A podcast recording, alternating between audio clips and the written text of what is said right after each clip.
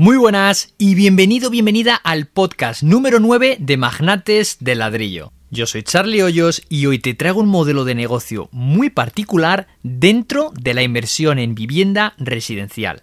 Y es alguien que, entre otras cosas, alquila viviendas de lujo en Salamanca para estudiantes universitarios. El entrevistado de hoy tiene muchas cosas que contar. Lleva trabajando desde muy joven y tiene nada más y nada menos que 37 años de experiencia en el mercado inmobiliario. De pequeño no pudo estudiar todo lo que le hubiera gustado porque la situación económica familiar no era precisamente bollante. Así que comenzó por la base del mundo inmobiliario como peón de obra. Y después de unos añitos de experiencia se dio cuenta que lo que le gustaba de verdad era el tema técnico.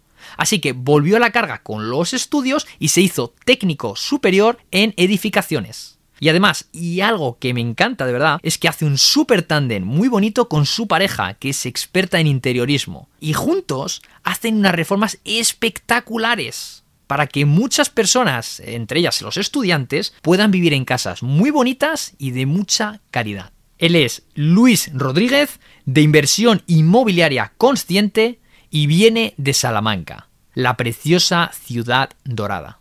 Estoy convencido de que te va a encantar la entrevista, no solo por todos sus conocimientos y experiencias, sino porque Luis es una persona súper encantadora e irradia positividad, simpatía e inspiración por todos los costados. Así que vamos allá con esta pedazo de entrevista.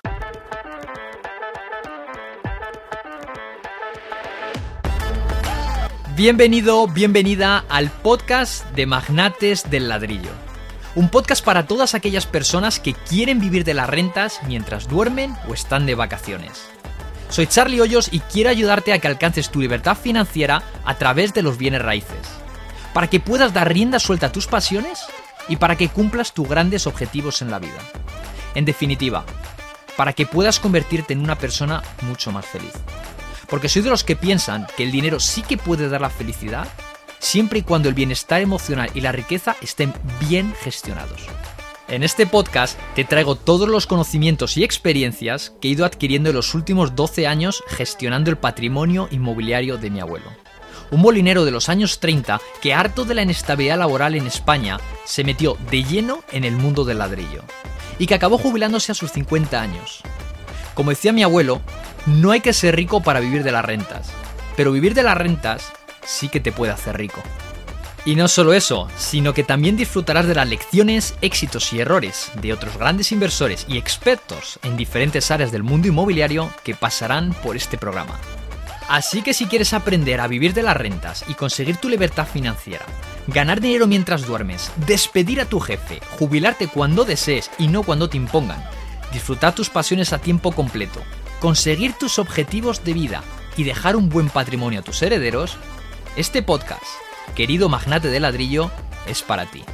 Y ten siempre presente lo que decía el gran Andrew Carnegie, y es que el 90% de todos los millonarios llegaron a serlo a través de los bienes raíces. Y ahora sí que sí, vamos a por el episodio de hoy. Muy buenas y bienvenidos a un nuevo episodio de Magnates del Ladrillo. Yo soy Charlie Hoyos y en el episodio de hoy tenemos a alguien muy especial.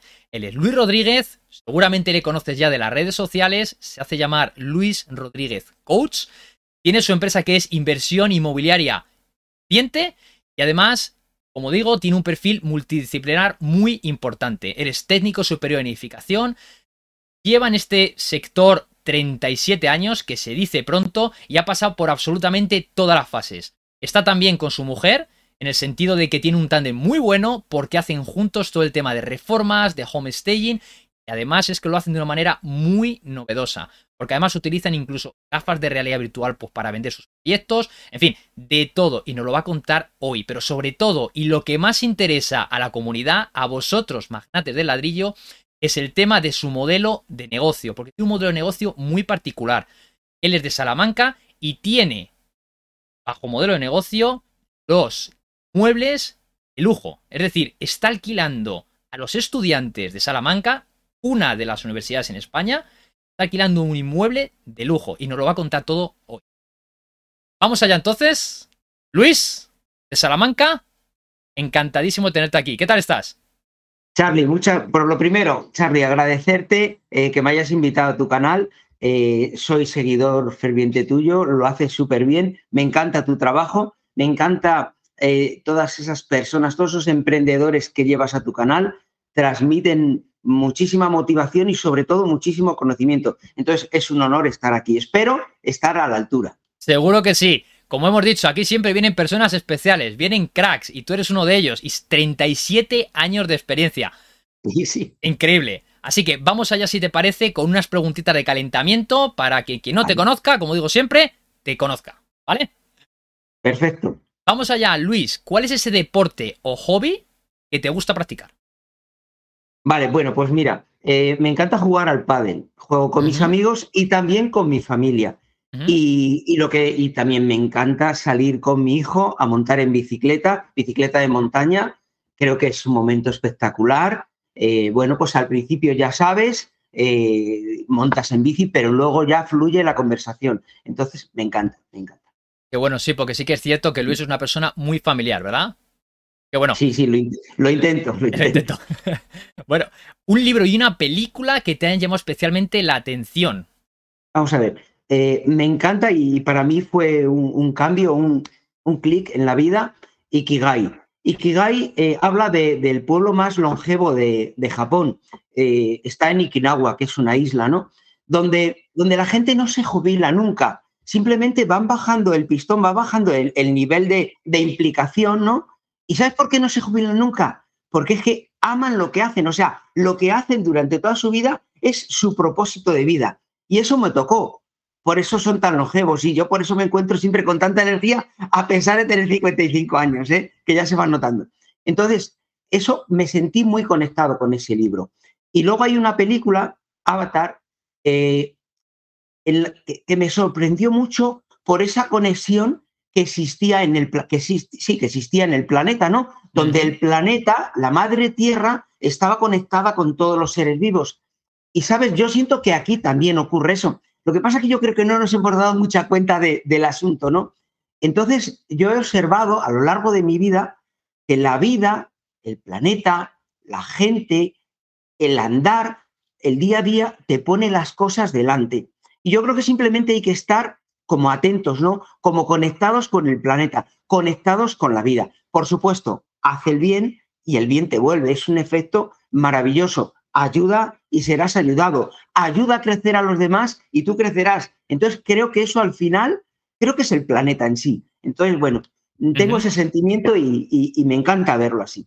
Qué bueno, Ikigai. De hecho, es, yo diría, si todas las personas tuvieran el Ikigai tan desarrollado en el sentido de haber, eh, de conocer cuáles son tus pasiones, lo que se te da bien y luego ponerlo en práctica, ayudar al mundo, ¿no? Dar ese valor y mm. luego monetizarlo, porque al final es eso, las cuatro patas del Ikigai. Claro.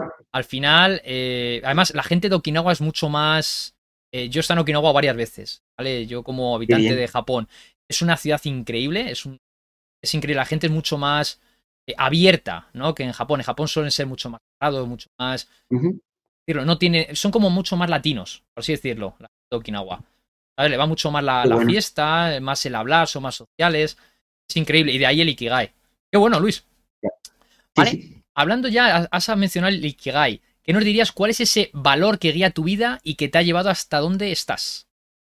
Pues mira, algo que reconozco día a día y que no quiero perderlo es eh, ser muy constante en todo lo que hago, ¿no?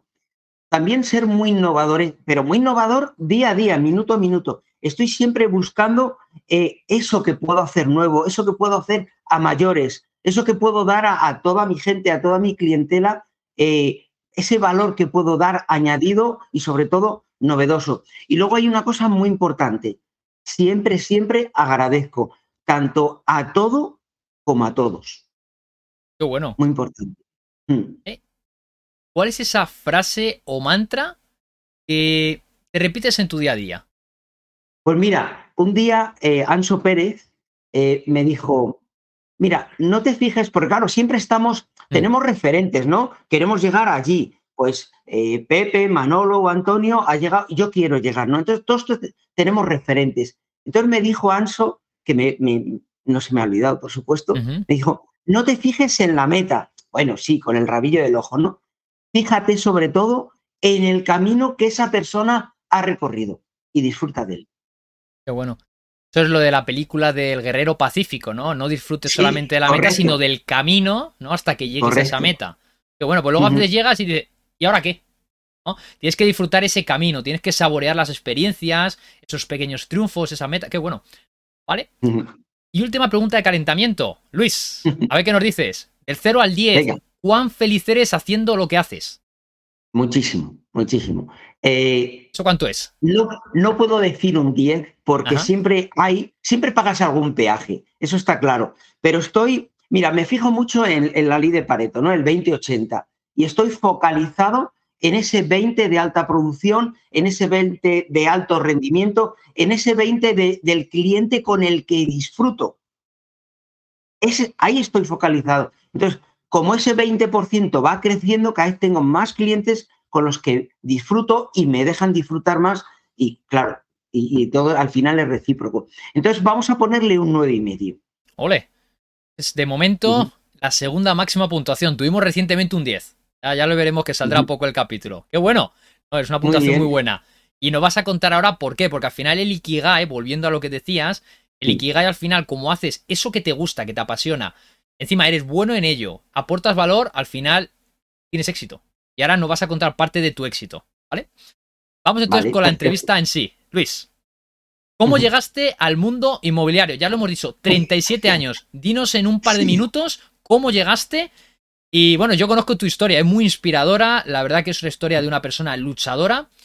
Y, bueno, cuéntanos rápidamente para que quien no lo sepa, lo sepa. Tela, tela, ostras, volver hacia atrás. ¿eh? Pues mira, eh, a los 18 años, y partiendo de una situación económica muy mala y recomendado, comienzo a trabajar como peón de la construcción sin tener ni idea en un edificio de viviendas y con una empresa constructora, un referente aquí en la ciudad, ¿no? Eh, a los pocos días comienzo a dibujar en mi casa todo aquello que veo en la obra, como podía y como, como, como se me ocurría, ¿no? En tres años aprendo a encofrar, a colocar ladrillos, a replantear. En tres años. Aquello me enganchó, pero no solo me enganchó la obra, o sea, la parte de obra dura. A mí lo que me enganchaba y a quien admiraba era aquellos personajes que entraban con los planos en las obras ¿eh? y, y, decían cosas, que yo no sabía lo que decían, pero decían cosas. Y yo decía, a mí esa gente me mola, yo quiero ser como esos, el que entra en la obra con el plano, no el que está aquí picando, porque era duro, era duro. Y ese fue mi comienzo en el mundo de la construcción. Bueno, vale, y luego a partir de ahí ya empezaste, pues, te hiciste técnico, ¿verdad? Sí. Vale, y luego ya puso el tema del homestaging, etcétera, etcétera, que nos vas a ir contando a lo largo de la conversación, ¿vale? Eh, simplemente para. Porque no es un tema que solo. Es un tema, por supuesto, que está intrínseco, ¿no? En esto de la inversión. Pero, ¿qué es para ti, Luis, la libertad financiera? Vamos a ver, la libertad financiera, bueno, vamos a ver, eh, para mí se puede decir que es como un mito, pero a la vez una realidad. Déjame que te explique. Mira, el tema del dinero.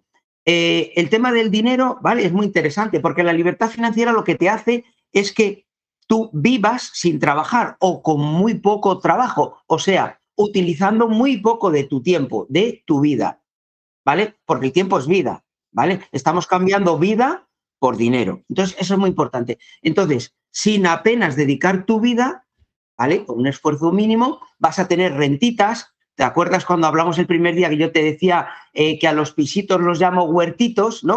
Porque te van rentando todos los meses, ¿no? Entonces vas teniendo esas rentitas, bueno, con las cuales puedes vivir perfectamente y tener mucho tiempo. Pero aquí viene la cuestión, ¿vale? ¿Tiempo para qué? eso es lo importante, ¿no? vale, ya tengo mis necesidades cubiertas sin irme de madre, ¿no? Porque es muy peligroso y muy tentador. Tienes ingresos, subes tu nivel de vida y vuelves a entrar en la carrera de la rata, que es de lo que se trata. No entrar en la carrera de la rata otra vez, ¿no? Vale, entonces, vale, hasta ahí estamos de acuerdo. Ahora, ¿qué haces con tu tiempo? Claro, pues aquí viene el problema y la tentación. A mí me encanta el mundo inmobiliario. ¿Y qué hago mi tiempo? Lo vuelvo a dedicar al mundo inmobiliario, pero esto es muy peligroso porque cuando estás enamorado de lo que haces, estás en tu ikigai, tienes la tendencia a ocupar demasiado tiempo. Entonces ahí es cuando te tienes que controlar para no quitarle tiempo a tu familia, a tus amigos, a tus hobbies y todo esto. Todos los que nos están oyendo, que seguro que un porcentaje altísimo está apasionado con este sector, hmm. pues me imagino que les pasará lo mismo.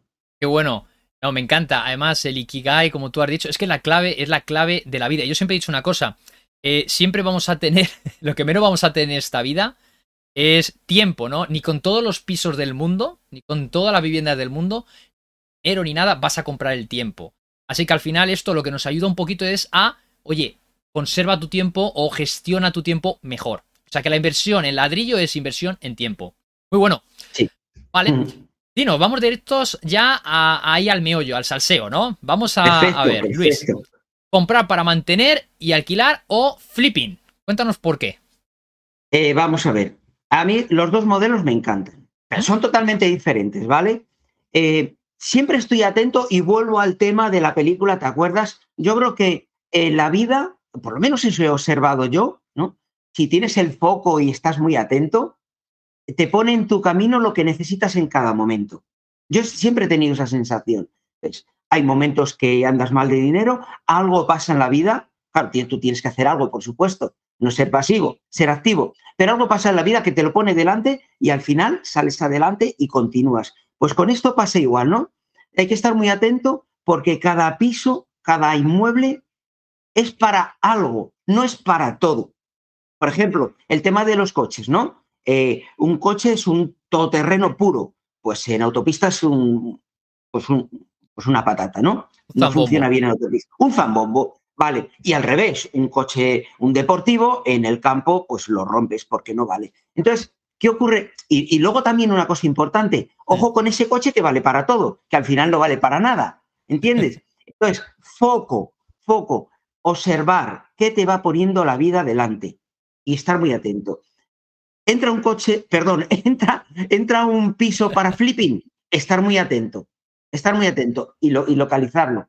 ¿Por qué? Porque ese piso de flipping eh, lo llevas a alquiler, no te va a dar esa rentabilidad. Y ese piso de alquiler lo llevas a flipping y no te va a dar la rentabilidad, que son rentabilidades muy diferentes, las de una cosa y las de otra. Y con clientes objetivos muy diferentes. El del flipping que el de alquiler. Entonces, bueno. hay que estar muy atento, utilizar los dos modelos porque es verdad que el flipping te da un empujón potente. O sea, la renta de tres años te la cepillas en ocho meses, ¿no?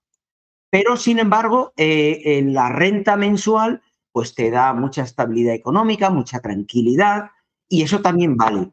Entonces, el flipping, eh, pues apoya y refuerza a los huertitos que decíamos antes. Qué bueno. Sí, sí, sí, no, además, como, como bien has dicho, el, el, flipping te trae esas rentas instantáneas, bueno, instantáneas, te lo trae en unos pocos meses, ¿no? Es de repente, ¡pum! Pero también hay que valer para ello.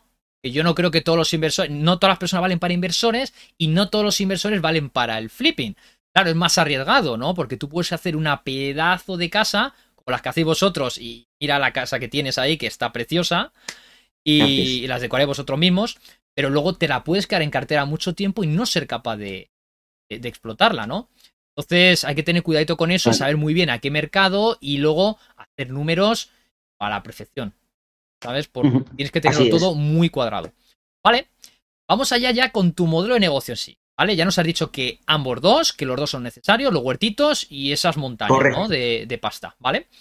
Em, ¿Qué tipos de activos, Luis, compras? Dinos no lo sé, precio mínimo y máximo por inmueble, características, eh, cómo están o qué tipo de reforma les haces. Vale, pues empezamos, eh, vamos a hablar de eh, pisos para alquilar, ¿vale? Aquí hay un modelo que me encanta, que, nada es una ciencia exacta ni voy al 100%, pero el foco, que es importante utilizar el foco, lo tengo puesto en los pisos sin ascensor para alquilar. Hablamos de segundos y terceros, ¿vale? En el momento que entro a hacer la visita de esa vivienda, antes de comprarla, lo primero que le echo un vistazo a ver si hay posibilidades, cuando sea, sin prisa. El caso es que un día X alguien diga, vamos a montar el ascensor, se apruebe en la comunidad y se monte. Claro, el día que se monta el ascensor, el valor de tu cartera se multiplica, pero la renta más o menos sigue igual, ¿no? Pero sí que es verdad que tienes un respaldo más potente detrás. Entonces, me encanta ese tipo de vivienda. Y la revalorización del inmueble. Claro. Que tu patrimonio eh, sube.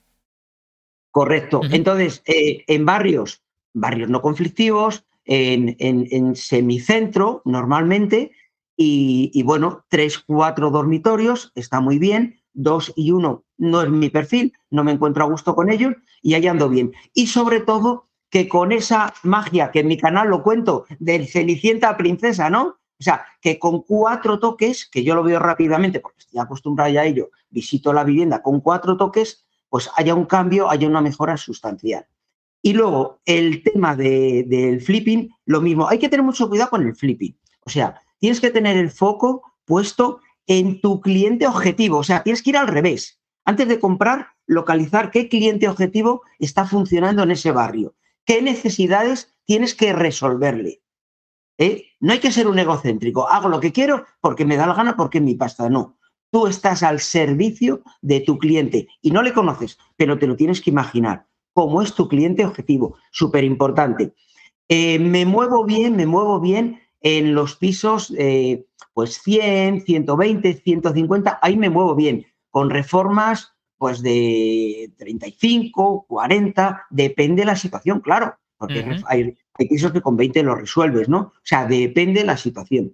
Pero sí que, que me meto en reformas potentes porque le doy ese cambio, ese plus a mayores, segundos baños y sobre todo esos pasillos largos que me encantan, transformarlos, cambiando la distribución en salón, cocina, comedor y haciendo crecer la estancia vividera, que es la que más valor tiene en la casa, sobre todo después del COVID. Porque los dormitorios, bueno, se utilizan para dormir y poco más. Pero esa estancia donde se junta toda la familia, lo más grande posible lo más importante. Es que bueno, o que han hecho 120, 150 mil euros. ¿Y dónde le metes más caña a las reformas? ¿A los que van para alquiler o a los que van para flipping?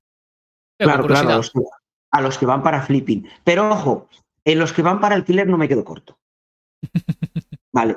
Eh, no, no, porque en nuestro equipo, eh, vamos a ver, date cuenta que, nuestro equipo parte de, de Gema González, que es mi mujer, que es la que, digamos, eh, comenzó el resurgir tras la gran crisis inmobiliaria, donde, bueno, yo quedé muy afectado, pero sin embargo ella, a través de su decoración, de su gusto tal, pudo sacar una serie de pisos adelante eh, y, bueno, transformarlos en apartamentos turísticos y tal. Yo sí que, es verdad que le ayudé en ese tema, porque soy un poco más lanzado y más innovador, y, y aquello nos enseñó a hacer viviendas de calidad. Porque es curioso, eh, si tú tienes una vivienda de alta calidad, el cliente objetivo que te llega es diferente. Como te la trata es diferente. Y ahí está la clave. Porque claro, dice, muchos amigos nos dicen, pero ¿y no os da miedo? No, no, no. Si es que el cliente objetivo que se puede permitir este tipo de vivienda, lo va a disfrutar, lo va a valorar y te lo va a cuidar más. Mira, muy bien, Luis. Porque yo lo he mencionado en algún otro episodio, pero es que dime qué tipo dime qué tipo de inquilino quieres y ese será el tipo de inmueble que tienes que invertir, ¿no? En el que tienes que invertir. es así lo que has dicho tú. Primero ver ese cliente objetivo, ese buyer persona que se llama, ¿no? ¿Quién te va a pagar a ti esa libertad financiera? Si tú quieres esa libertad financiera que te la va a financiar ese inquilino, dale a ese inquilino lo que merece, lo que necesita. Muy bueno. Vamos a ahondar un poquito más en ese perfil de clientes, ¿vale? Como tienes ambos, pues nos dice los dos, ¿no? El de flipping y el de inversión. Eh, ¿Cómo es ese perfil socioeconómico de tus clientes? Vale, ya hablábamos de que tú estás con los diarios. Exactamente. Bueno, pues, pues aquí el cliente está muy claro. Mira, vamos a empezar por alquileres, ¿no? Entonces, eh, buscamos a padres que estén en una buena situación económica. Padres que quieran que cuando su hijo eh, llegue a Salamanca a estudiar, tenga una vivienda, por lo menos tan digna como en la cuna que se ha criado. Claro. Cosa que en esta ciudad apenas ocurre. O sea, los pisos de estudiantes están montados con los muebles del Cuéntame recogidos en contenedores. Sí, sí, es así de triste. Yo estoy encantado, porque yo nosotros tenemos un perfil completamente diferente. Entonces, los padres que quieren que sus hijos sigan manteniendo una calidad eh, de vida, una calidad en su inmueble, en su vivienda, la que va a ser habitual durante tres o cinco años, pues que tengan algo de calidad de verdad, ahí estamos nosotros. Es verdad que es un cliente con una capacidad económica alta eh, y, además una cosa muy importante, que cada padre, fíjate que no estoy hablando de alumnos, estoy hablando de padres, Padres. que cada padre, sí, sí, sí, firme solidariamente el contrato de alquiler. Eso es muy importante. Qué bueno. Entonces, ahí, sí, sí, sí. Entonces, como ya te digo, viene un nivel económico alto, no van a andar con chorradas. O sea, Bien. A ver, Va- lo entiendo, ¿no? tema muy bien. Los chicos tienen que estudiar y sacarse la carrera, entonces tienen que estar en, en muy buenas condiciones. Y para eso estás Claro. ahí tú. Qué bueno. Y luego el tema flipping, vale. Aquí es muy importante lo que te decía, buscar ese cliente objetivo, ¿vale? Entonces, te sale, la vida te pone una oportunidad por delante y rápidamente tienes que analizar cuál es el cliente objetivo de este barrio, qué poder adquisitivo tiene, tiene hijos, no tiene hijos, qué necesidades tiene, necesita plaza de garaje o no necesita plaza de garaje, necesita un estudio o, o es un single. Entonces, con respecto a eso, vas a hacer la inversión, porque te puedes, que me lo he encontrado en muchas ocasiones, te puedes encontrar una vivienda muy económica, pero que no es para ese barrio, no es para ese cliente objetivo. Entonces, aunque te la pongan muy bien de precio, olvídate, le vas a perder dinero. Eso no está en tu objetivo de vivienda, ¿vale? ¿Y por qué, Luis? ¿Por qué vamos a por ese cliente estudiante, ¿no? O a por sus padres. ¿no? Porque al fin y al cabo los que pagan son los padres. Eh, ¿Por qué no familias o personas trabajadoras? Cuéntanos. Sobre todo, Pues- mete caña con la rentabilidad, que a nuestros oyentes les encanta que les pongamos los dientes largos. Bueno, pues a quién vamos. a- esto es facilísimo. Esta pregunta es facilísimo. Eh, porque yo soy padre. O sea, así de claro. Dice, ¿qué tiene que ver? Todo. Mira, yo voy a intentar a lo largo de mi vida que a mis hijos no le falte de nada.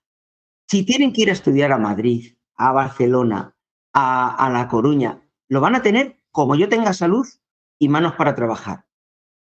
Y me lo quitaré antes de mí mismo, antes que de mis hijos. Entonces, un piso de alquiler para estudiantes no tiene impagos, no hay morosos. El estudiante, el padre, siempre paga la renta, siempre. Vamos a ver, que puede haber excepciones, no las conozco. A ti no te ha pasado, nunca has tenido impago, ¿no? No me ha pasado. Y una pregunta por Pero- curiosidad, ¿y cómo haces tú para asegurarte que ese es un cliente? Vamos, entiendo que lo harás así, o al menos yo así lo haría. Entiendo que le pides sus declaraciones de la renta, ¿no? Sus nóminas, o Claro, si son personas nóminas. con. Vale, entonces te aseguras. Y simplemente por curiosidad, esos padres, pues para entender también qué tipo de hijos son. Eh, vamos, simplemente es una pregunta inocente, pero que da información. ¿Qué tipo de renta, más o menos, nos puede decir que suelen tener esos padres? Entre tanto y tanto. Sí, mira, eh, ponle en la media 50.000 euros. Vale, esos son perfiles acomodados. En España 50.000 está bien. Vale, Sí, vale, vale, vale. Pues a ver un poquito. de media. Claro, hay, hay gente que, por supuesto, mucho más, y hay otros que te traen la nómina de la empresa, pero tú entras en internet y ves que tiene una impresón. Se ha puesto una nómina normalita, pero ves que tiene una impresón. Vale. Vale, has dicho que no hay impagos, que los puede haber, pero no los conoces. Oye, pues enhorabuena, no te hace falta ni seguros de impago ni nada. Ole. Ahora bien, te pregunto, porque mucha gente no quiere alquilar esas tiendas a los, a los estudiantes, porque bueno, todo el mundo sabe pues que los estudiantes no solo estudian, sino que también, pues oye, pues nos gusta o nos ha gustado eh, pues eh, pasarlo bien, ¿no? Pues fiestas, y claro, las fiestas pues dan ruido, dan molestias, etcétera, y, y de todo, ¿no? Sí. De, muchas cosas, ¿no? Entonces, ¿qué nos puedes decir con eso? ¿Has tenido problemas Bueno. de este tipo? ¿Cómo lo gestionas? Los menos. Tenemos muchísima suerte, pero muchísima suerte. O, o eh, que tenemos, eh, yo qué sé, a través de la vida y con los años, pues ya eh, ves venir a la gente de lejos, también puede ser. Pero principalmente creo que es lo de siempre. Creo que el cliente objetivo que te valora esa limpieza, esa decoración, ese inmueble, mm, en su objetivo no está maltratarlo. Mm, Es que no está maltratarlo. Es verdad, de vez en cuando ha ocurrido, oye, que una fiesta, no hay problema. ¿Por qué? Porque los vecinos tienen nuestros teléfonos. En el momento que haya la menor, teléfono. Yo nunca voy a dejar, nunca voy a dejar que un vecino llame a la policía. Antes la llamo yo. No se ha dado el caso. No se ha dado el caso. Pero mm, mi objetivo principal es proteger a los vecinos. Ese es mi objetivo principal. Entonces, mm, bueno, le dejas las normas muy claras en el contrato desde el primer momento. No fiestas, a las 12 cero ruidos, etcétera. Y bueno, y de verdad el perfil de, de clientes que tenemos es que son chavales para comértelos. Son encantadores. Se ve una educación, eh, eh, hablas con ellos. Yo, yo muchísimas veces voy por los pisos a ver cómo están, ¿sabes? Entonces le preguntas, ¿qué tal van los estudios? ¿Cómo va todo? ¿Te interesas? ¿Necesitas, necesitas algo? Y se lo aportas. Y los ves que están estudiando. Hablas con los vecinos. Oye, ¿estos qué tal? Oye, no dan en ruido, van a lo suyo. Perfecto. Entonces creo que, que eso, no sé, eso nos está sacando adelante bastante bien. De momento, mañana no sé qué pasará. De momento, muy bien. Sí, porque al fin y al cabo los, los vecinos son la principal señal de alarma, ¿verdad? Si algo no funciona, te van a llamar seguro. O sea, los vecinos no, no, no se callan. Además, siempre suelen tener un poquito más entre ojo aquellas viviendas que están alquiladas. Eso es una realidad. Claro. ¿Sabes? Vale. ¿Y cómo buscas este tipo de viviendas? Antes de reformarlas, ¿cómo las buscas? ¿Qué plataformas, contactos? ¿Cómo lo haces? Vale, mil formas diferentes. Vale, con una fórmula no vale. Entonces, todos estamos pendientes, yo prácticamente a diario de idealista, fotocasa, pero a diario. O sea, es, eh, lo tengo como... como es tu ABC. sí, sí, lectura diaria. Bien, perfecto.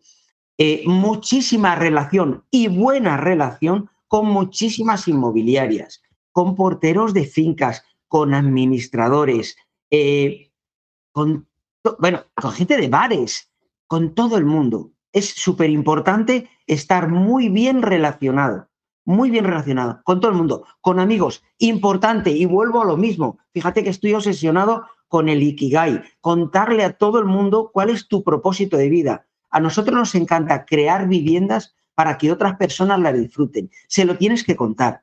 A nivel de flipping, a nivel de, de reforma de interior, reformarle la vivienda a otras personas, ¿no? Y a nivel de alquiler. Entonces, cuando eso lo expandes, se lo cuentas a todo el mundo, cuando alguien un día necesite algo, se va a acordar que otra persona le habló de nosotros. Sí, sí, sí. Y viene. Sí, muy importante. Hay por ahí algún libro, eh, Cómo hacer amigos e influir en las personas. Muy bonito. Aunque el tema, esa palabrita de influir puede sonar un poco mm. regular, pero se puede influir positivamente y negativamente. Ese mm. libro también lo recomiendo, está genial. Sí, sí, es número, número uno también, ¿verdad? En tema también de desarrollo personal, en tema de, venderte, de todo. Vale, además tiene ya 100 años el libro. Sí, sí, sí. Vale. Y, en ese tema también de esa gestión que tienes con esas personas, simplemente como curiosidad, eh, entiendo que luego pues siempre tienes alguna gracia, algún regalo, algo con ellos, ¿verdad? Con esa gente que te consigue algún piso, ese portero de vivienda, ese persona del bar. Por supuesto, siempre cuidándolos. Siempre, cuidándolos. A todo el mundo. Vale. ¿Y no solo agradecer, ¿eh? No solo agradecer, sino cuidando. Vale. Sí, hay que tener un detalle. Eso también es agradecerlo. Agradecerlo además, porque hay gente que piensa que agradecer solamente decir gracias, pero hay mucho detrás también. Con un respaldo. Claro, decía, decía mi abuela, que para descansar la mujer, decía, las gracias para los frailes que tienen las mangas anchas. Pues ¿Sabes? Vale. ¿Y qué estrategia sigues? Porque nos has hablado antes de las cuatro cenicientas, ¿no? ¿Se llaman así, las cuatro cenicientas? cómo lo has eh, No, eh, de cenicienta a princesa. De cenicienta a princesa, sí, ¿vale? Es, todos conocemos el cuento de la cenicienta, esa chica que está mal vestida, que de repente la visten bien y es una preciosidad. Pues esto se puede enfocar perfectamente en las viviendas. Simplemente tienes que tener imaginación y, por supuesto, eh, conocimiento. ¿El conocimiento cómo se adquiere? Bueno, pues se adquiere por muchos medios, libros, cursos, experiencia, el día a día, el machacar. Canales de YouTube, ¿verdad? Con buen contenido. Canales de YouTube. Eso es. Como el tuyo. o como aquí el de mi amigo Inversión Inmobiliaria Consciente, eso es. Vale. Mm, pero, ¿y cuáles son esas cuatro cosas? Porque ha dicho que hay cuatro cosas que rápidamente las haces y pones un piso, ¿no? Lo pasas de Cenicienta a, Barbie, ¿no? A princesa. A princesa, sí. De Cenicienta a princesa, correcto. A princesa. ¿Qué, dirías? Así rápidamente, cuatro cositas. Bueno, mira, rápidamente, importante, mm. una vivienda para reformar.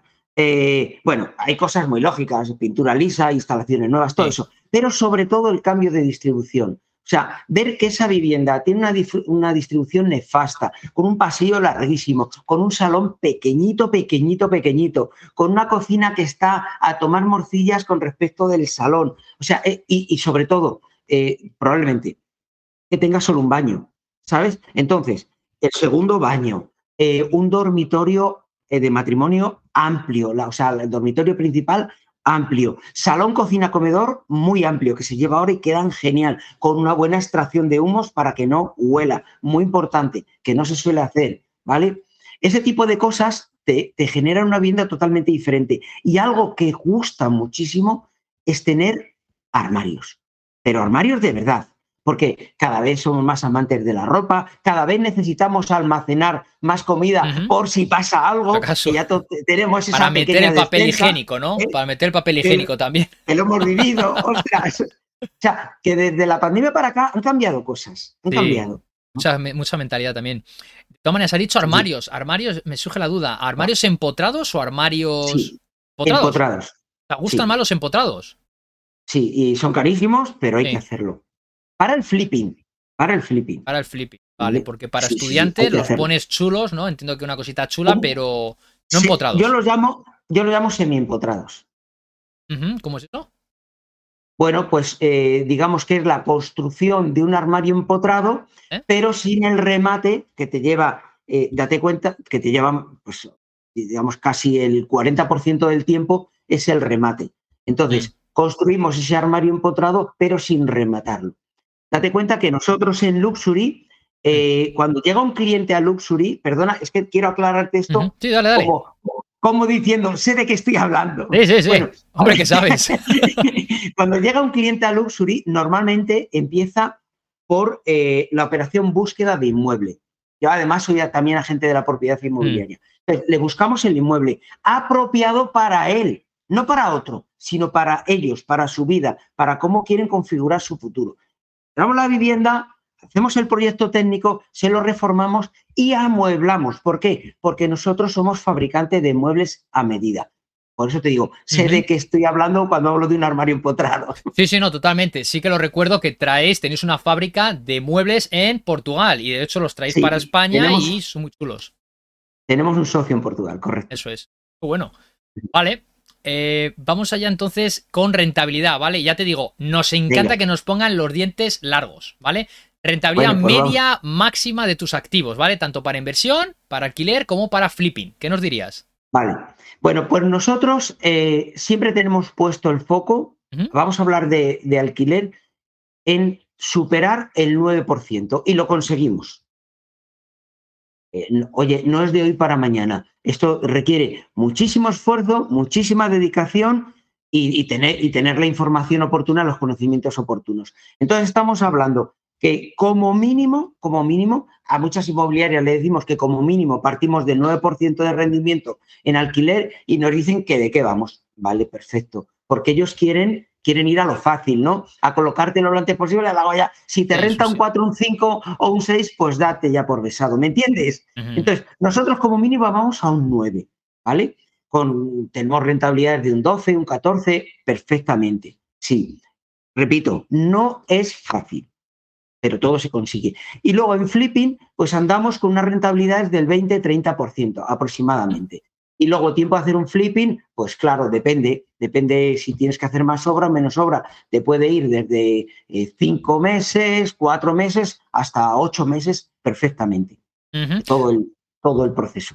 Vale, estoy intentando sacar un poco así mentalmente porque hablabas de pisos entre 120 y 150, le metes reformas, por ejemplo, para alquiler de unos 30, ¿no? 25 30. Sí. Entonces ya nos ponemos en 180 impuestos tal, pues nos ponemos en 180 largos, ¿verdad? Entonces, ¿cómo estás alquilando la vivienda? ¿A qué precios a esos estudiantes, esos pisos de lujo, para cuadrar ese 9, 10, 12%? Vale, pero espérate. Hmm. Eh, esas cifras que has dado son de flipping. Ah, de flipping. El tipo, claro, el tipo de inmueble que compramos para alquiler eh, ronda eh, a partir de 75.000 euros y no nos gusta pasar de los 100. Vale. Por ejemplo, 100 un cuatro dormitorios. Mira, yo me hago una regla muy fácil, sencillísima. Mm. Imagínate, 100.000 euros, cuatro dormitorios. ¿Cuál es la renta de ese piso? 1.000 euros. Ya está. 1.000 euros por 11 meses. Date cuenta que son estudiantes. Normalmente lo hacemos 11 o 12 meses dependiendo, bueno, dependiendo la cifra, por supuesto. Ya tienes un 12%. Ya está. ¿Mm? Ya está. Qué bueno. Ya está. Vale, vale. Eh, vamos a ver en esas inversiones que tienes, ¿vale? ¿Cuál es esa inversión, Luis, que entre tú y tu mujer, Gema, habéis hecho? O sea, esa que tenéis más cariño por ella. ¿Y por qué? Normalmente se suele tener más cariño a lo mejor por las primeras, pero vamos a ver. ¿Se cumple esa regla? Bueno, sí, pues una de las primeras. Esta en especial era de mi mujer. Porque yo hubo, hubo una época, ahora digamos que hace muchos años que me he unido a ella, a, su, a su andanza, ¿no? Ella es la jefa. Ella es la jefa, tú eres el asistente. ahora sí. Ah, escucha, que antes fue al revés. Curioso, ¿no? Entonces, eh, hubo una época, además que yo me llevo la peor parte, porque ella hace la parte bonita, los muebles, tal, y yo hago todo lo que mete ruido, polvo, protestan los vecinos porque nos paramos, porque ensuciamos la escalera. O sea, yo hago la obra y ella hace la parte más delicada. Entonces ya no pregunto, Luis, ya no pregunto que se queda con el dinero. Ahí ya no lo pregunto entonces.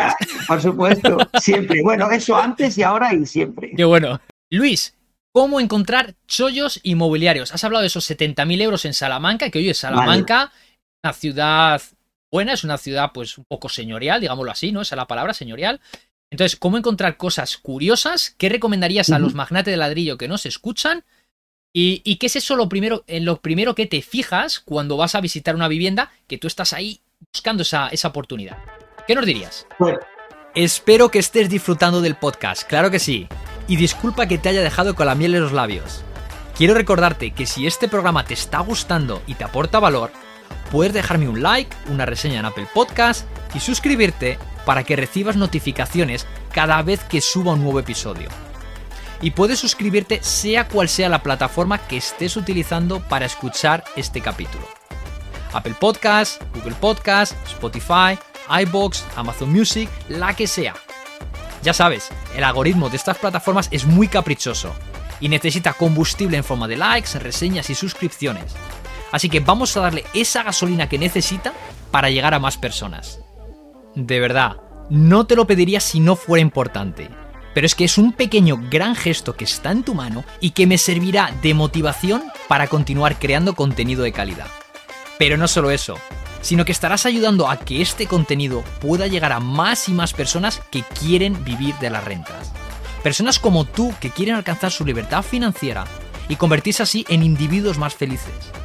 Y oye, también puedes compartirlo con tu familia y amigos. Seguro que te lo agradecerán, ya lo verás. Gracias a tu granito de arena, estarás contribuyendo a crear un mundo más libre financieramente hablando. Te lo agradezco millones, mi querido magnate de ladrillo. Y ahora sí que sí, seguimos con la entrevista. Vale, perfecto. Bueno, yo sigo una regla, ¿Mm? eh, que es una regla que parte del método 5.0, que es, que es, digamos, mi método, mi paquete, ¿no? De, estructural de, movimiento, ¿no? Entonces, sigo la regla del 100, 10 y 1. 100 es los, los pisos que tienes que visitar. Tienes que visitar 100 pisos para poder ofertar 10 y que uno te diga sí. Entonces, ¿qué significa esto? Ser infatigable, ¿no? Además, eh, aprender día a día, porque si estás visitando 100 pisos, te estás haciendo un máster. Lo vemos claro, ¿no? Entonces, la 100, 10 y 1. Uno te va a decir que sí, ¿cuál? El que has ofertado, ojo, con 20% de descuento. Ahora tienes que tirar a la baja, porque pagar caro, pues tardas en comprar como tres minutos. Lo vemos claro, ¿no? Entonces, eh, esa es la práctica que llevo día a día. Además, me habías preguntado que qué me fijo al entrar en una vivienda, ¿Mm? ¿no? O en un inmueble. Bueno, ¿Mm? si, es, si es para alquiler, lo primero, si hay hueco para colocar el ascensor, acuérdate, es súper importante. También al recorrer esa vivienda, porque yo cuando entro en muchas ocasiones, bueno, con el inmobiliario, otras veces directamente del propietario, a través de un anuncio que has visto en la calle, que es un propietario de venta directa, también es muy buena fuente, ¿no? Entonces yo cuando entro en la vivienda, eh, eh, el propietario del inmobiliario tienden a enseñártela. Yo le digo, mira, no te parezca mal, quédate en el hall porque nos vamos a chocar 20 veces. ¿Sabes por qué? Porque me muevo muy rápido. Y yo voy, vuelvo, voy, vuelvo, me muevo, entro en una habitación, doy la vuelta. ¿Haciendo qué? Buscando qué? Busco pilares, busco bajantes, busco grosores de pared que no sean maestras. ¿Lo vemos? Todo ese tipo de cosas las busco. ¿Por qué? Porque mm, lo que estoy viendo o lo que intento ver en mi memoria, o sea, en mi mente, perdón, lo que intento ver es esa vivienda. Posibilidades. Posibilidades. Claro, Entonces me sitúo en el pasillo y una vez que, que le he recorrido por todos lados, ya como que casi cierro los ojos y ya no veo los tabiques, veo un solar. Y ahí es cuando fluye la idea, dices, vale, todo este pasillo va a ir al salón, porque voy a cambiar la forma, porque voy a hacer un salón cocina-comedor eh, de 25, de 28, de 30 metros para una vivienda que originalmente a lo mejor tenía 14 metros. Lo vemos. Muy importante ver los huecos, las luces, cómo voy a compartir la luz de una habitación, de un salón con la cocina. Los conecto, comparte la luz y se multiplica. Todo ese tipo de cosas por eso le digo, dejarme, dejarme. Todo ese tipo de cosas es en lo que me fijo. ¿Sabes qué, Luis? Estoy pensando que las personas que te venden a ti el piso y a Gema tienen que alucinar si vieran el piso luego después. Tienen que alucinar y seguro que alguna vez las enseñaba a alguno, ¿verdad? Sí, y se nos han perdido en su vivienda. Fíjate. Han dicho, no sé dónde estoy. Ha dicho, esto es imposible. ¿Dónde estoy ahora mismo? Bueno, pues ahora estás donde estaba antes el dormitorio número 3. No me lo puedo creer. ¿Yo os ha pasado, ¿eh? Bueno, vale, vamos a cambiar un poquito de tema, ¿vale? Vamos con el tema de la financiación. Coméntanos, hemos hablado de libertad financiera. Libertad financiera tiene que ir ahí más frase, ¿vale? De la, eh, del apalancamiento financiero. Entonces, ¿cuál es tu estrategia de apalancamiento? ¿Cómo has sido capaz de escalar? Vale, mira, esto es muy importante. Y además hay, hay algo que... Vamos a partir de una base. O sea, es muy importante la edad que, que yo tengo, que tú tienes, o que tienen nuestros oyentes, ¿vale? Es decir, si yo tuviese ahora 25 años, eh, a mí no me importaría el tiempo, no me importaría a 25, a 30 años. En principio. Ahora vamos a desarrollarlo, ¿vale? Pero ya cuando vas teniendo una edad, pues dices, vale, vamos a comprar un piso para, para alquilar no sé qué, no sé cuántos, con 55 años, pues vete al 50% de hipoteca y, probablemente no más de 10 años lo vamos viendo, ¿no? Porque al final, eh, bueno, pues con los años digamos que vas perdiendo ese pistón, esa energía, entonces dices, poco a poco y despacito y buena letra, que no voy a tener nunca esta energía, o sea, siempre, no voy a tener siempre esta energía, entonces, bueno, cuando vayamos llegando a los 60, 60 y algo, que estén las cosas resueltas. Entonces, claro, ¿a cuánto tiempo? Bueno, yo aconsejo 10 o 15 años. ¿Por qué? Porque más años terminas pagando muchísimos intereses lo vemos. Vale, ahora, si los intereses, como estos, estos meses, meses de atrás, estaban al uno no sé qué, que me, den años. Paraíso, que me den años. Fijo, hablamos de fijo. Sí, sí, sí. sí. que me den años. Que me den años. O sea, que depende, depende mucho de tu situación. Sí. Muchísimo. Totalmente de acuerdo. Vale, no, porque al fin y al cabo es el tema de los, de los intereses, ¿no? Es que al final te puedes meter tranquilamente de 10 a 20, 25 años estás pagando el triple, el doble o el triple de intereses. ¿Así? claro, si, si estás pagando un 4 o un 5%, cuidadín. Pero si, estás pagando un 1,4, eh, pues en fijo dices, mira, que te den años, los que quieran. Dame 150 años que, que me llevo el piso. Totalmente. Vale. Vale. Y estructural y fiscalmente hablando, Luis, ¿cómo tienes pues esas viviendas? ¿Lo tienes? Y, perdona, antes de entrar con esta pregunta, antes mm. de, Sí, eh, antes de terminar con esta pregunta, importante, importante, todo lo que te estoy contando, mm. por favor, no lo toméis como consejos, son, son vivencias mías, ¿vale? O sea, que estoy contando mi vida. Eh, no quiere decir que esté en lo cierto, ¿vale? ¿Por qué? Porque una de las cosas que nosotros hacemos es no tener todas las hipotecas, todas las negociaciones en el mismo banco. ¿Por qué? porque el banco se viene arriba y ya lo tengo enganchado. Que a mí me pasó. Como me han pasado tantas cosas cuando era promotor inmobiliario, que he llegado a hacer edificios de 100 viviendas, de 50, de 60, ¿sabes? Como he vivido tantas cosas, pues ya uno dice, ostras, ¿no? Entonces, bien, entonces, ¿con qué banco? Con el que te, deje eh, la mejor hipoteca en ese momento. Da igual. Venderse al mejor postor, no hay otra. es muy importante pensar que la relación con las personas, incluso con los que trabajan en el banco, debe ser siempre buena, con todo el mundo. Una relación buenísima. Vale, perfecto. Pero cada uno en su sitio.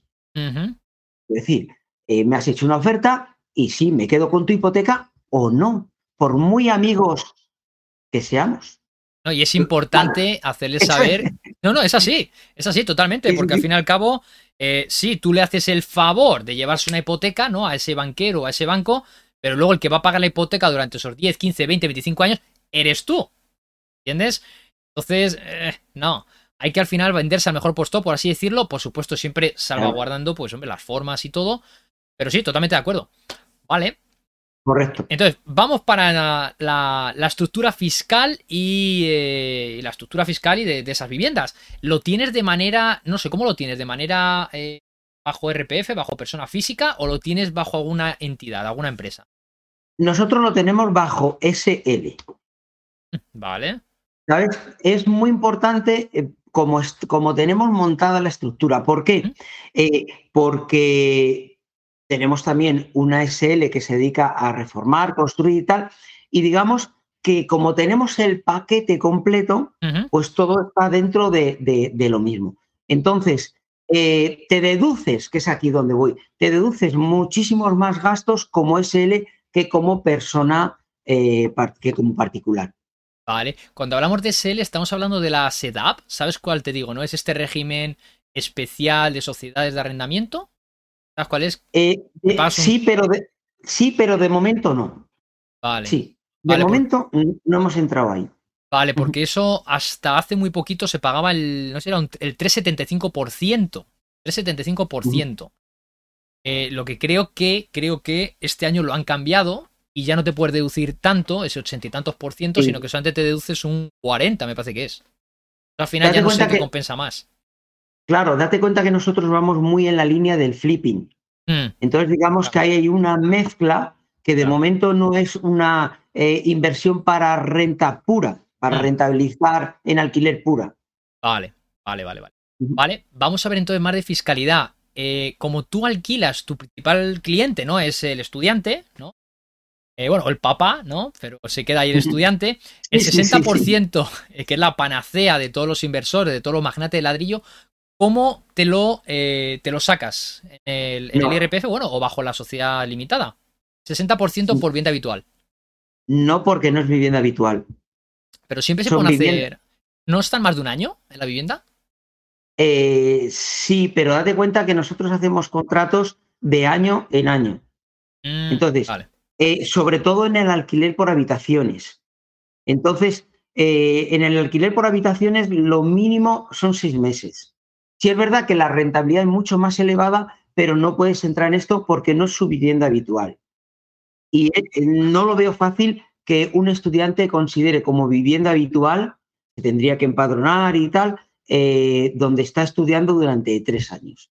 Vale. A ver, sí que es cierto que hay fórmulas, efectivamente, que si la persona se empadrona y bajo contrato, pues hombre, hace un, ¿cómo decirlo? Un compromiso de que va a estar en esa vivienda, etcétera, etcétera, tú en teoría estarías como salvado, ¿sabes? Entonces, siempre y cuando esté más de un año, porque a ver, si te sucede todos los años con todos los estudiantes y dices que un año te lo deduce, al te va a llegar cartita, tienda, ¿sabes? Claro, y entonces luego date cuenta que no es un estudiante en un piso, son tres o cuatro. Entonces, no, es fácil porque tres te pueden decir, venga, me voy a empadronar y el cuarto te dice que no. Eh. No es fácil. Yo creo que por ahí, por ahí no vamos. Ya, vale. De todas maneras, creo que sí que existe la opción de hacer contratos, porque entiendo que haces individuales por persona, ¿no? De la casa entera. No, vamos a ver. Eh, si es alquiler por habitaciones, sí. ¿Vale? En muchísimas ocasiones, lo que hacemos es el alquiler mm. eh, sol, solidario de la vivienda donde ellos crean una cuenta entre los tres, entre los cuatro, y de ahí van pagando los gastos. Pagan calefacción, pagan electricidad, pagan agua y la renta. ¿Me entiendes? Vale. Eh, un tema de financiación muy importante y que si no recuerdo mal tenías en uno de tus vídeos, ¿vale? Y A ver, cuenta, cuenta, cuenta. Seguro que te acuerdas porque las personas que crean contenido se acuerdan de todos los vídeos, aunque haya pasado mucho tiempo. La pregunta es, ¿cómo invertir en, inmuebles sin dinero? ¿Qué recomiendas? Vale, vale. Aquí hay muchas, muchas líneas, de, muchas líneas. Vale, muchos caminos, ¿no? El primero es utilizar el dinero de otros. Pues muy fácil. De tu padre, claro, del banco, eh, de, un inversor, un amigo que diga, mira, tú pones tu, tu saber, tú pones tu tiempo, tú pones tu tarea, ¿no? Y yo pongo el dinero y a medias O sea, estás haciendo un negocio con el dinero de tu amigo, ¿vale? También hay otra fórmula. Imagínate que ya has, iniciado, ¿no? Y has iniciado sin dinero, pues utilizando el dinero del banco, el dinero de tu amigo, vas creciendo y ya tienes una vivienda. Y te compras una vivienda de estas que decíamos, un piso sin ascensor. Pues te cuesta el piso sin ascensor 60.000 euros, ¿vale? Lo reforman otros 20, ¿vale? Ya vas por 80.000 euros. Perfecto. Ahora lo pones a rentar y te van dando un 10, un 12% anual. Pero es que al tercer año, al tercer año, se pone el ascensor, porque ahora el tema de, instalación de ascensores, bueno, está en, auge, ¿no? Sí, sí, Además, eh, hay ascensores que los sacan por todos los lados, ¿eh? Es increíble. Es increíble, ¿no? Entonces, tú cuando, cuando, cuando esa vivienda, que ya han pasado 3, 4 años, resulta que ya tiene ascensor, ¿vale? Tú puedes ir al banco y rehipotecarla. ¿Por qué? Porque la tasación se ha multiplicado. Claro. Tú compraste, un, en el caso que nos estamos inventando ahora mismo, un piso por 60.000 euros. Eh, le metiste 20 eh, y 40 de hipoteca. Pero es que resulta que la tasación ahora son 140.000 euros, 120.000 euros. Ahora te van a dar el 80% del valor del piso, que ha cambiado totalmente. Lo puedes eh, o, imagínate que lo pagaste a tocateja, ahora recoges toda la pasta de golpe. Claro. La, que pusiste y mucho más. Entonces, con todo ese dinero que recoges a mayores, puedes comprar, por lo que decimos, sin dinero. Y una cosa más también, Luis. Perdona, una cosa me gustaría añadir. No solamente el hecho de la revalorización del inmueble, sino que también, como tú ya llevas un tiempo pagando ese inmueble, tu deuda ha disminuido, con lo cual tu endeudamiento es mucho menor y claro, y tienes mucho más patrimonio. Entonces, claro, los bancos están. ¿Qué quieres? Claro. Has pasado tres años recibiendo el 10%. Lo vemos, ¿no? Debe ser. Eh, más la, revalorización que ha estado en un 4 tal, más el salto brutal de colocar el ascensor. De un 60. ahí puedes rehipotecarlo y recoger pasta la que quieras. Eso es. El dinero de otros que hablábamos al principio. Eso es. No, no, muy bueno. Eh, además es así como se debe hacer, ¿no? Se hace con el dinero, con el dinero de otros y con el trabajo de otros. Que no suele así, no suene mal, pero, pero al final es así. Es lo que venía a decir Kiyosaki. Eh, ¿Qué prefieres tú el que hace la fortuna de otros o que otro haga la tuya? Pero claro, siempre tienes que dar valor y no hay que engañar a nadie. Siempre, siempre, siempre que puedas, debes de comprar con dinero el tiempo de otros. Es la forma de crecer. Sí, claro, si tú intentas hacer todo, agotas tu tiempo, tu vida talento, tus capacidades, tus energías, tu mejor momento para pensar, para crear. Exactamente. No, no puedes crecer. Si todo lo quieres hacer tú, no puedes crecer. No es imposible. Porque es que eh, ahí viene cuando es que no tengo tiempo. No, perdona, no tienes tiempo, no. No te estás administrando tu tiempo, o no estás delegando, o no estás comprando el tiempo de otros. Prioridades. Prioridades lo llaman. ¿Vale? Y ya última pregunta de financiación, y es una pregunta que viene muy al pelo, ¿vale? Es el hecho, y que quiero conocer tu opinión como súper experto. Dinos, términos de financiación, ¿qué ves? ¿Cómo ves la situación a partir de ahora con los tipos de interés? ¿Cómo están? Si no recuerdo mal, hace unos pocos días estaba en el 2,86%. 2,86% el Euribor. Vale. O 2,46, algo así. Sí. Aquí hay mucho, mucho mm. para hablar, vale, porque no solo es la subida de intereses. Eh, vamos a ver, mira, en el 2005, eh, déjame volver un poco para atrás porque me gustaría. Para atrás. Me gustaría mojarme, ¿eh? Sin que, repito, sin que sirva de consejo, sino voy a contar lo que yo estoy viviendo y lo que estoy viendo. todos con el paraguas, que, nos vamos a mojar. Lo que. Me voy a mojar. Es que me encanta mojarme porque, porque soy así, ¿no?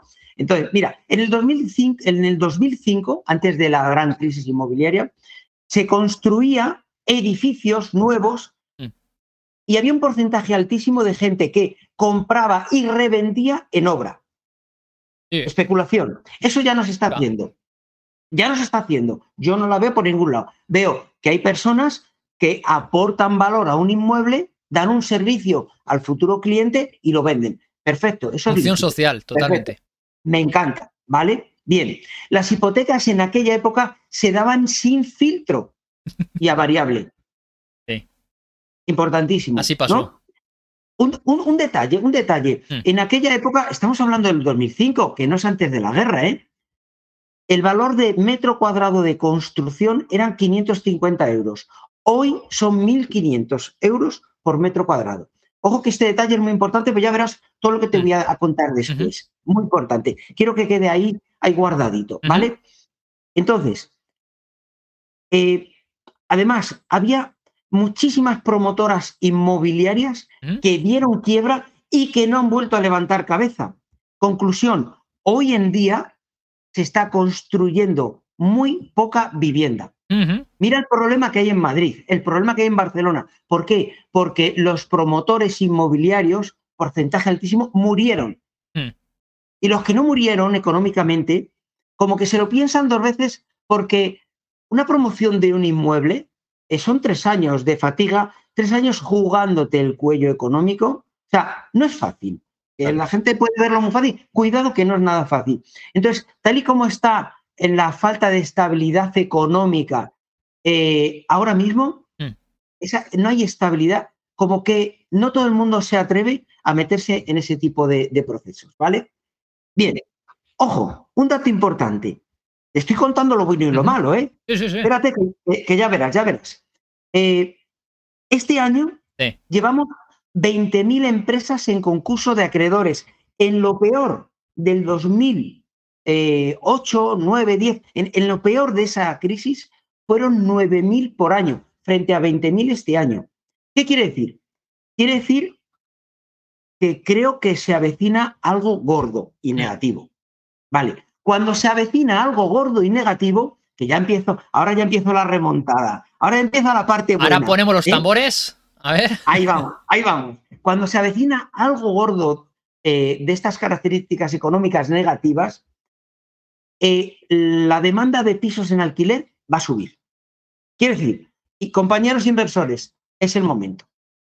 Es el momento. Yo lo siento así. Importante. El IPC, hablan del IPC en España entre un 8 y un 10%. Hablan. Yo te cuento lo que yo vivo. Os cuento lo que yo vivo. El ladrillo de termoarcilla hace un año valía 45 céntimos. Un ladrillo de termoarcilla para hacer una fachada de un edificio. Ahora vale 2 euros cada ladrillito. Cuidado con esto. Toma ya. Quiero decir, la cerámica vale el doble, los cristales un 40% más. Cuando todo está subiendo tanto, el coste de construcción está subiendo tanto. Acuérdate que al Mm. principio te hablé de 1.500 euros metro cuadrado. Frente a Hace dos años- 550. Sí, pero es que hace dos años costaba 700. Ojo, ¿eh? Ojo. Cuando el precio de construcción de nueva vivienda está subiendo tanto, a mí, ¿alguien me puede convencer de que el precio de la vivienda nueva va a bajar? ¿Bajará el precio de los coches? ¿De los Audis, de los SEAT? ¿Bajará? Es que no lo veo claro. De No todas sé si me maneras, entiendes. sí, sí, totalmente. De todas maneras, fíjate, eh, justamente hace unos días estuve viendo lo que era un gráfico, ¿vale? Del Instituto Nacional de Estadística, con el número de transacciones de vivienda nueva y vivienda de segunda mano desde el Ujú. 2000, pues eso, 6, 7 hasta hoy, ¿vale? Lo que venía viendo en esa, pues en esa serie es que la vivienda de segunda mano, pues se compraba más bien poco, ¿no? La mitad de las nuevas en esa época de la burbuja, ¿vale? Y luego, Claro. básicamente ha sido lo contrario. Ahora estamos comprando exactamente al contrario. Ahora se compra muchísimo de segunda mano y la mitad, ¿vale? Exactamente lo que se compraba de segunda mano en el 2007 es lo que se compra ahora de vivienda nueva. Pero claro, lo que estás diciendo, al fin y al cabo estas empresas siguen teniendo beneficios. Claro, hay menos. Entonces, Muchas menos. claro, y los precios están por encima. Entonces, estás construyendo menos a más precio, con lo cual se siguen llevando la tajada. ¿Es así o no es Sí, así? sí, sí.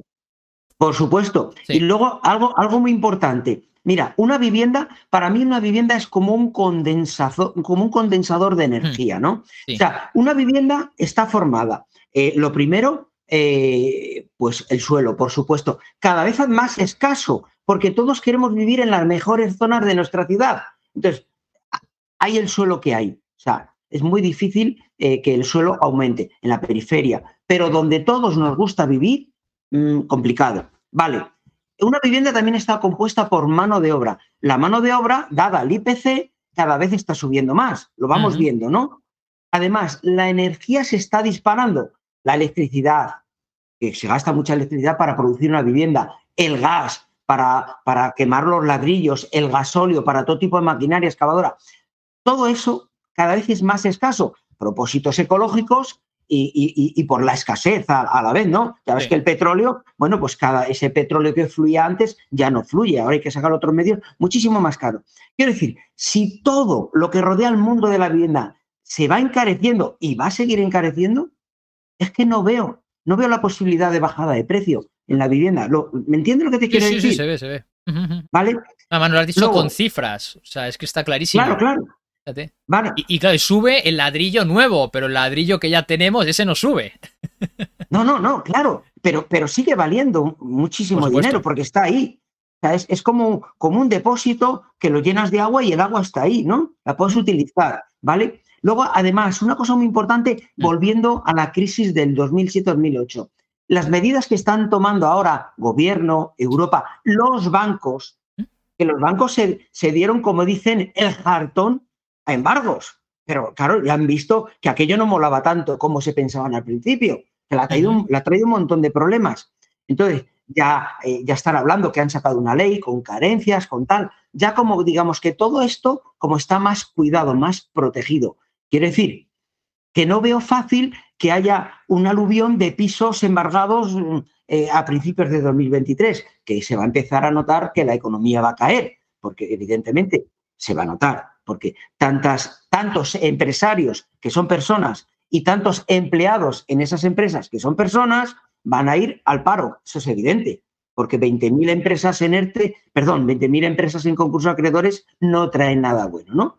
Bueno, y luego algo muy importante, como el poder adquisitivo está bajando, los precios están subiendo y los sueldos no suben tanto, ¿vale?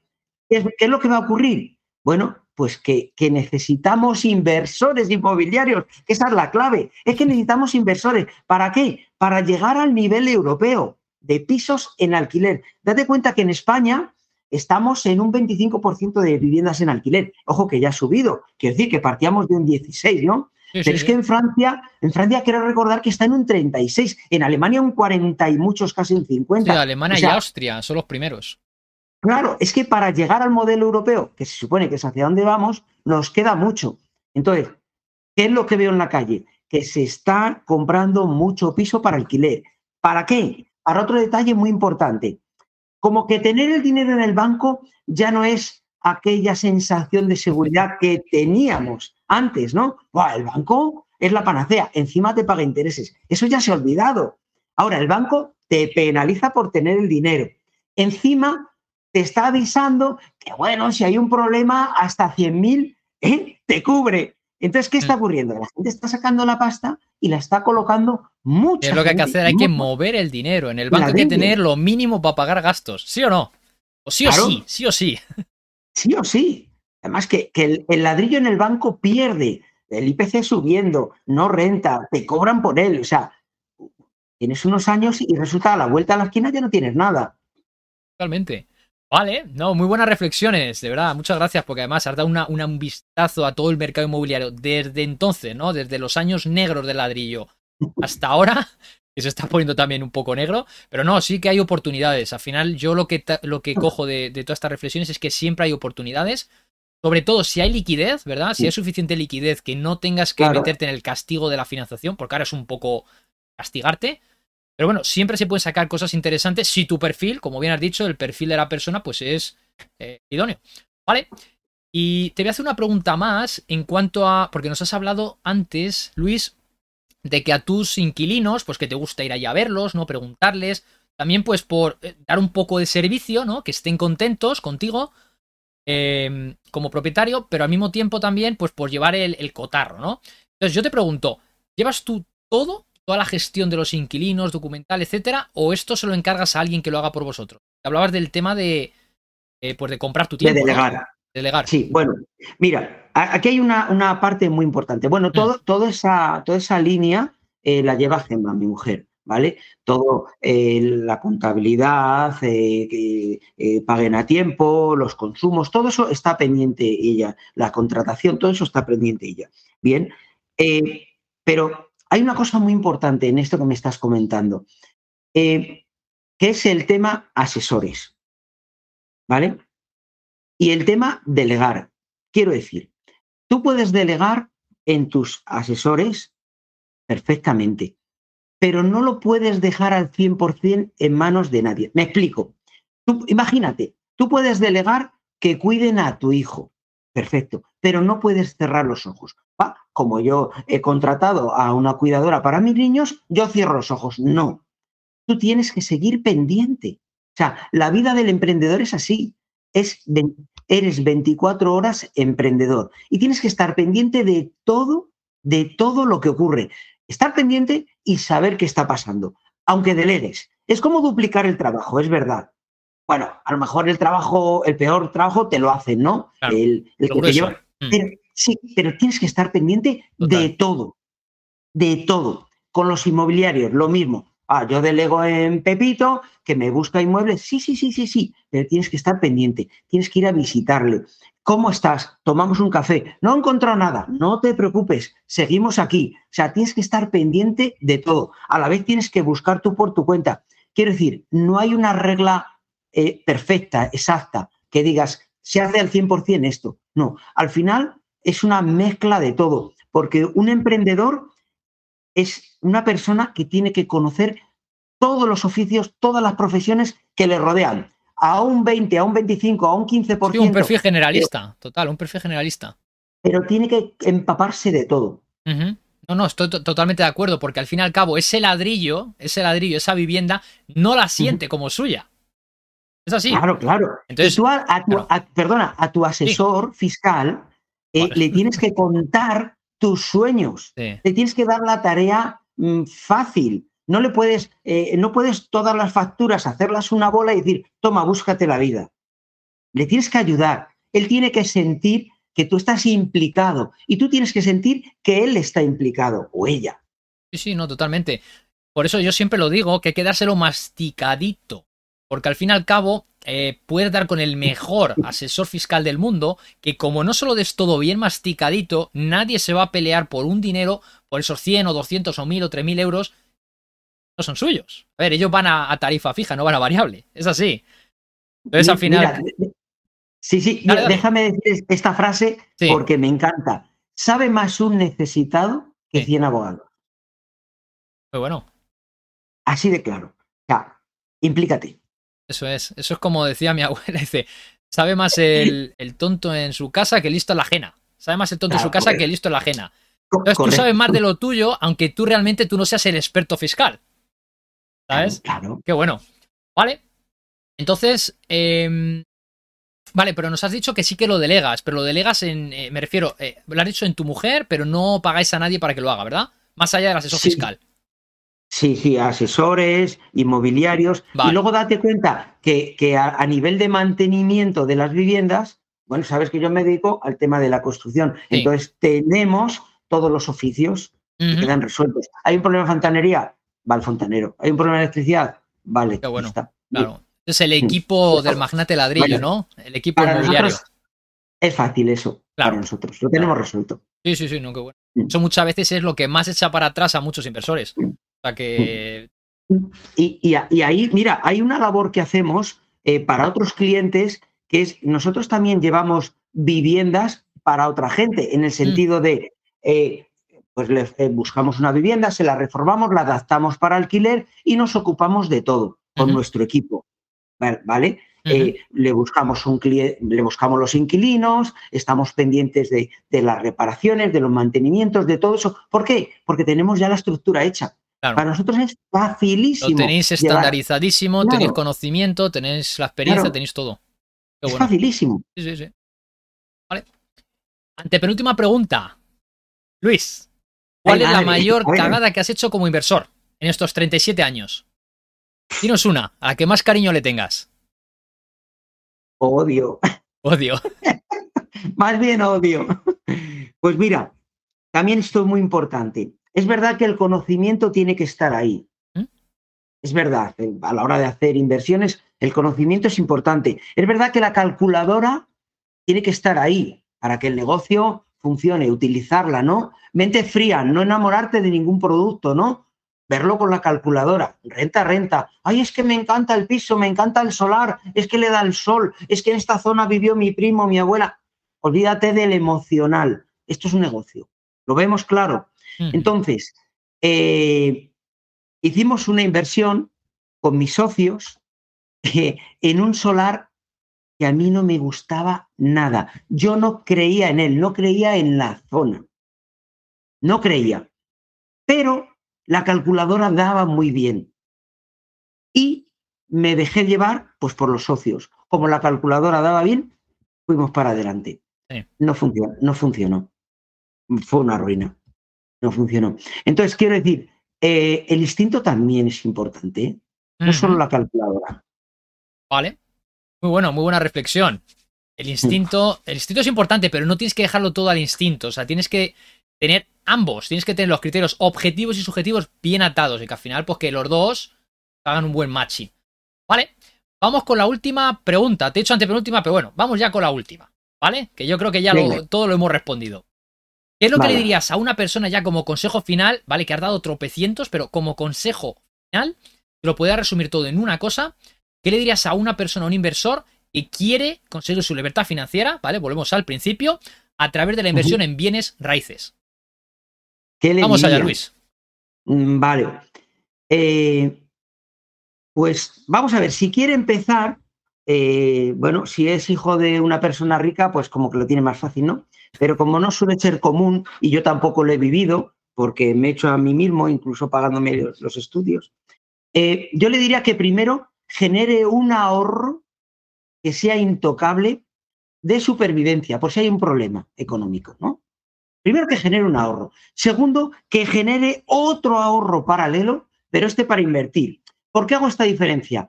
Porque ahorrar no sirve para nada. Si tú dejas el dinero y para en el banco, cada vez vas a tener menos. Entonces, un poquito para estar tranquilo, sí, pero el resto del ahorro, el resto del ahorro para invertir, para ponerte en marcha.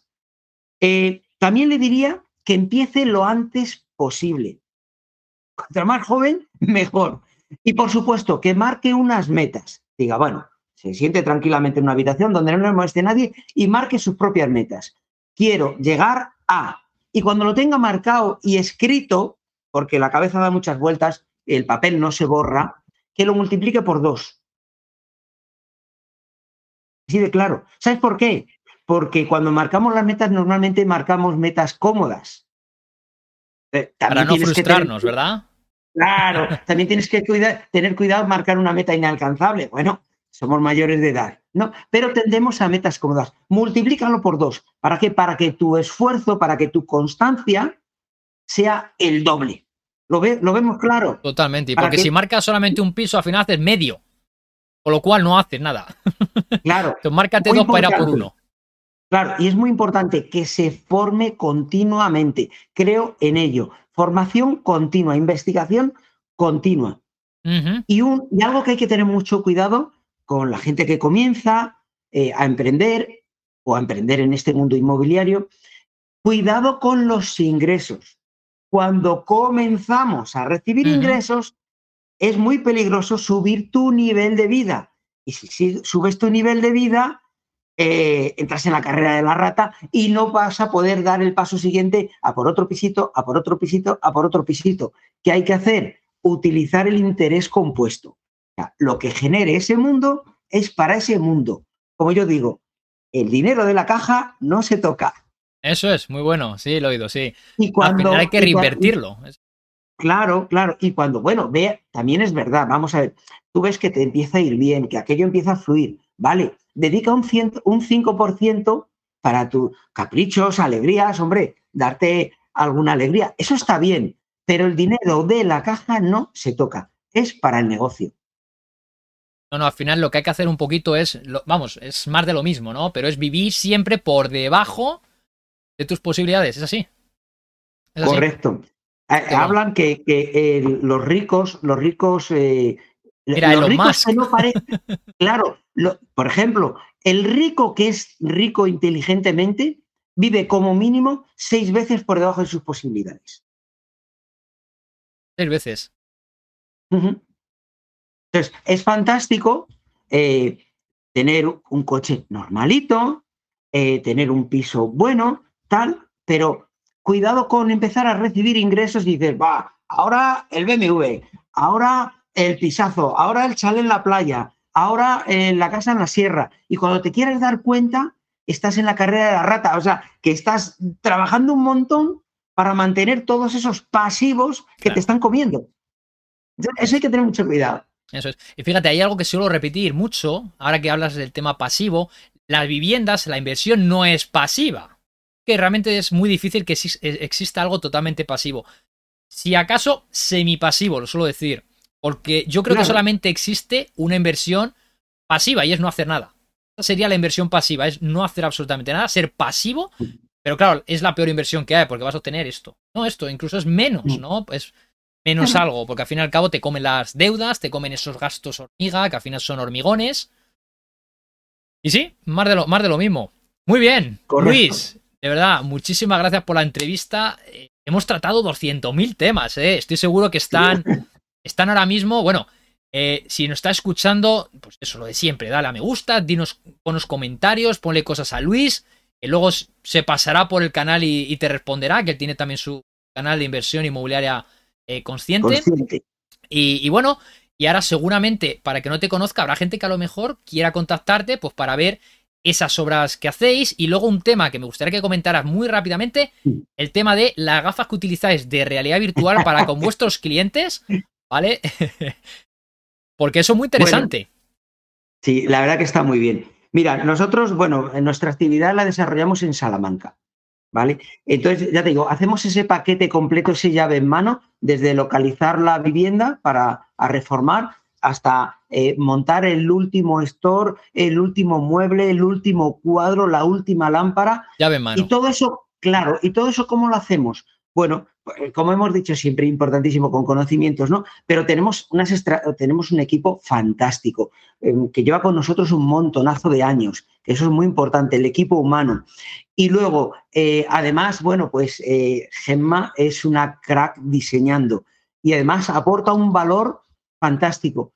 Nuestro cliente ve su vivienda con las gafas VR antes de comenzar a, colocar el primer ladrillo, antes de comenzar a hacer la demolición, ha visto desde dentro toda la vivienda, con los muebles que va a llevar reales, con la lámpara que va a llevar real, con el color de la pintura real. O sea, no hace falta imaginarse nada. Queda perfectamente eh, ilustrado o ilustrada cómo va a ser su vivienda. Una fotografía futuro, ¿verdad? Una fotografía futuro es que la ves desde dentro con las gafas VR. Increíble.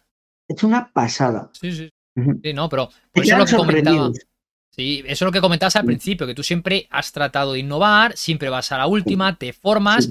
Y claro, al final todo eso redunda en qué? En que le está dando mucho más valor al cliente. Entonces, claro, no van a llamar a reformas perico, ¿no? Van a llamar a, a soluciones 5.0, no 2, no 3, no 4. Eso ya está, ya está en el pasado. 5.0 todo, esto que os estoy contando y muchísimo más, mm. digamos que lo tengo paquetizado en, en, eso que hablamos. Eh, eh, bueno, llámalo soluciones 5.0. Y 5.0 fue porque cuando cumplí 50 años decidí pues redactar todo este modo de, de emprender, de vivir y lo tengo guardado para mí, está ahí. Bueno, ha habido momentos en los que en la Cámara de Comercio de Salamanca he dado pues este tipo de formación. Actualmente no estoy dando formaciones. Estoy muy centrado en, este propósito de vida y, en, este cliente objetivo. Porque si es verdad que la vida te dice, eh, no me da tiempo a hacer lo otro, no me da... No, no, no. La vida te da tiempo a hacer, o sea, en esta vida te da tiempo a hacer eh, aquello en lo que pones tu foco. Y yo tengo el, foco centrado ahora mismo en esto. qué bueno. Vale, Estupendísimo. Luis, ya una cosa más. ¿Dónde te puede contactar la gente? Bueno, vamos a ver, pues eh, en el canal de YouTube es Inversión Inmobiliaria Consciente y luego pues aquí en Salamanca tenemos dos locales eh, donde atendemos a, nuestros clientes en calle Las Heras, en pleno centro de Salamanca, el número 18. Nuestra empresa se llama Luxury Design Salamanca, un nombre muy atrevido pero un nombre que te ayuda a seleccionar a ese cliente objetivo que va a valorar el producto que hacemos. Totalmente. De verdad, yo he visto las, las, viviendas y de hecho podéis ver un poquito por detrás. Son chulísimas. Y esa es normalita, ¿eh? Esa normalita. Hacen cosas, hacen unas, unos malabares con, con el ladrillo increíbles. Malabarismo inmobiliario. Mira, podría ser una idea. Vale. bueno, Luis, de verdad, muchísimas gracias por estar hoy aquí. Me ha encantado la entrevista. Seguro que a todos les ha encantado porque has dado muchísimos detalles. Eh, has tocado todos los palos. Así que de verdad, de nuevo, muchísimas gracias. Y muchísimas gracias a todos los magnates de ladillo que han estado hoy aquí con nosotros. Hasta pronto. Pues, muchas gracias. Ah, adelante. Muchas gracias. No, no, no, que, gracias a, que gracias a todos los que, a todos sus, perdón, gracias a todos tus oyentes y gracias a ti por haberme invitado. He pasado un rato fantástico. Eso es. Muchísimas gracias, Luis. Hasta luego. Y eso es todo por hoy, mi querido magnate de ladrillo. Espero que hayas disfrutado y aprendido mucho con el episodio de hoy. Si te ha gustado y te ha aportado valor, puedes dejar un like, una reseña y suscribirte para que recibas notificaciones cada vez que suba un nuevo episodio. Y puedes suscribirte sea cual sea la plataforma que estés utilizando para escuchar este capítulo. Apple Podcast, Google Podcast, Spotify, iBox, Amazon Music, la que sea. Ya sabes, el algoritmo de estas plataformas es muy caprichoso y necesita combustible en forma de likes, reseñas y suscripciones. Así que vamos a darle esa gasolina que necesita para llegar a más personas. De verdad, no te lo pediría si no fuera importante. Pero es que es un pequeño gran gesto que está en tu mano y que me servirá de motivación para continuar creando contenido de calidad. Pero no solo eso, sino que estarás ayudando a que este contenido pueda llegar a más y más personas que quieren vivir de las rentas. Personas como tú que quieren alcanzar su libertad financiera y convertirse así en individuos más felices. Y oye, también puedes compartirlo con tu familia y amigos. Seguro que te lo agradecerán, ya lo verás. Gracias a tu granito de arena, estarás contribuyendo a crear un mundo más libre financieramente hablando. Te lo agradezco millones, mi querido magnate de ladrillo. Recuerda que tienes disponible la web magnatesladrillo.com donde disfrutarás de un estupendo blog y podrás suscribirte para que recibas un correo electrónico cada vez que publique un nuevo podcast o artículo. Además de otras muchas novedades que pronto vendrán. Ya lo sabes, protege tus inversiones porque de ellas dependerá tu libertad financiera y de esta cumplir tus pasiones y objetivos de vida. Y quizá también los de tu familia. Pero recuerda que solo dispones de una sola vida para hacer todo esto realidad no hay más oportunidades. Y ahora sí que sí, hasta pronto, mi querido magnate ladrillo. Nos escuchamos en el próximo episodio. Cuídate y que seas muy feliz.